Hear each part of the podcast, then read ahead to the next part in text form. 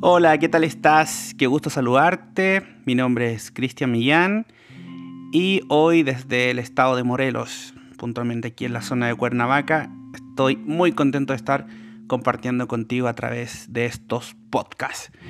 Bueno, eh, una de las de los temas interesantes de, del desarrollo personal, de, de este despertar, de esta transformación, ya lo saben quienes me conocen, son las preguntas, preguntas que transforman. Eh, una pregunta interesante que quiero plantearles esta vez es, ¿qué sucedió para que dejaras de confiar?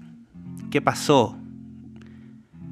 ¿Dónde, en qué momento de tu vida, quizás en la infancia, en qué punto de lo que recuerdas o quizás no, dejaste de confiar en ti? Fíjate que es súper interesante este punto a propósito de esto que pareciera que está de moda, ¿no? Que es como la autoconfianza, que yo lo, lo escucho bastante y la gente lo, lo comenta mucho.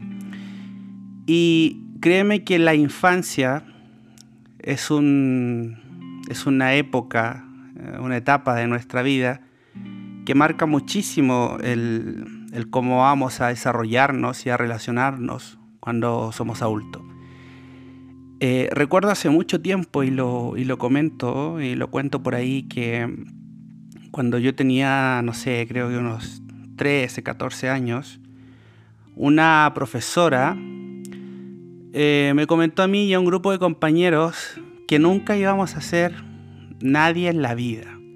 Eso es algo que de verdad eh, lo he reflexionado y lo, y lo he hecho un autoanálisis y fue algo que a mí me marcó muchísimo porque creo que durante mucho tiempo estuve haciendo cosas para demostrarle, inconscientemente por supuesto, a alguien que yo sí era eh, una persona eh, quizás importante, ¿no? Por decirlo así, guardando las proporciones de la, de la importancia. Y por ahí yo me creí esa historia de que tenía que ser alguien, como si ya ser este, este, este personaje, ¿no? esta alma viviendo esta experiencia humana no fuera suficiente. Entonces, algo así nos ocurre a todos. Algunos nos recordamos, otros no. Algunos lo intentaron borrar, otros no algunos por ahí tratan como de taparlo, ¿no? Con tierrita. Entonces la pregunta es, ¿qué sucedió para que dejaras de confiar en ti? ¿Qué pasó? ¿Para qué dejaste de confiar en ti? Yo siento que esto de la autoconfianza, de, pues como dicen quizás en Latinoamérica, no sé si en tu país, pero esto como de creernos el cuento, quizás desde la mirada más eh, que nos potencia, ¿no? No desde esa mirada quizás altanera o, del egocentrismo, que tampoco me parece mal cuando, cuando es proporcional.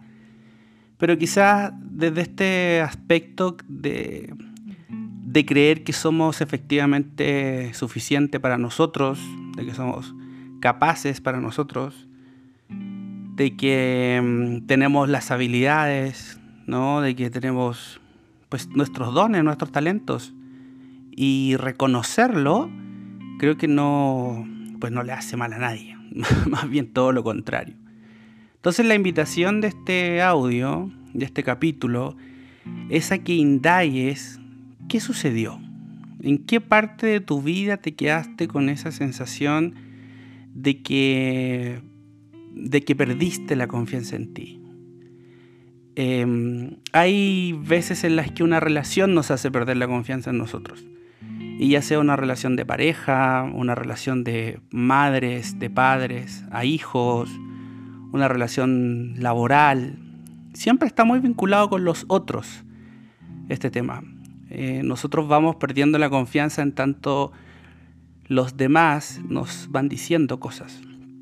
Y básicamente porque nos vamos creyendo esas cosas que nos dicen, o sea, nos creemos que no somos. y ahí es cuando pues se va un poquito todo ahí a, al bote de la basura, nuestra confianza principalmente. Entonces, saca tu, saca tu cuadernito, tu agenda, tu hoja, tu papel y tu lápiz y empieza a notar en qué cosas tú sientes que pierdes la confianza, en qué momentos. Por ejemplo, cuando me voy a presentar a un trabajo por primera vez o a una entrevista de trabajo, siento que pierdo la confianza en mí. Eh, ejemplo 2. Cuando tengo que hacer una llamada importante, no sé, por temas de trabajo o qué sé yo, ¿no? Por, por llevar a algún familiar que sé que quizás la relación con esa persona no es tan, no es tan simple, pierdo la confianza en mí. Cuando tengo que expresarle a mi pareja que hay algo que no me gusta o hay algo que quiero cambiar o hay algo que me gustaría hacer, pierdo la confianza en mí. ¿Dónde? ¿En qué situaciones pierdes la confianza en ti? ¿Ok?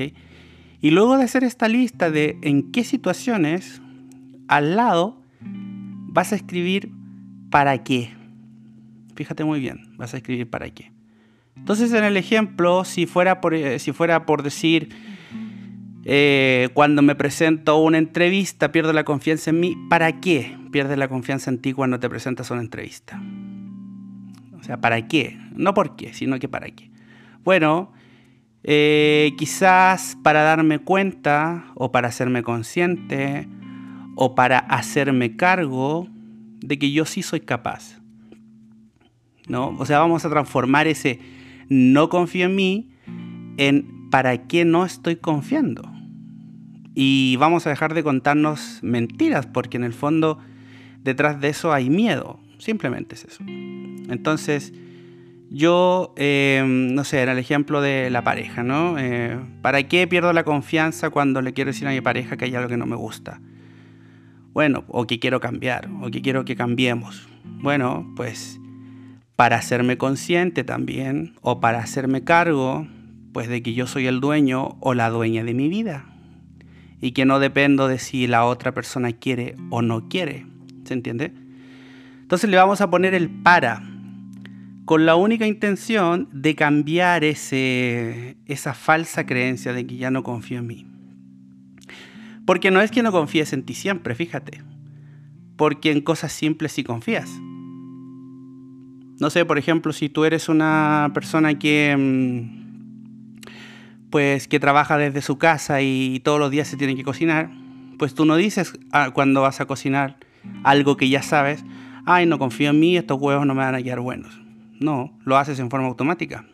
O sea, sí confías, inconscientemente. O no sé, cuando vas al supermercado a comprar algo, no dices, ay, no voy a entrar al supermercado porque no confío en mí. Salvo quizás si tienes alguna situación con crisis de pánico, pero pues si no es así. Entonces, no es que no confiemos en nosotros siempre, hay cosas puntuales.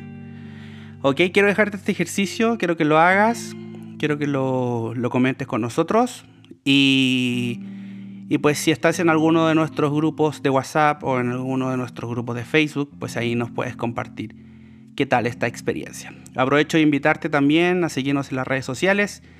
Recuerda que en Instagram ahí aparecemos como arroba mismo nombre en Facebook y puedes encontrar todo nuestro contenido ahí en estas plataformas. Te dejo un abrazo, que tengas una maravillosa jornada. Hasta la próxima.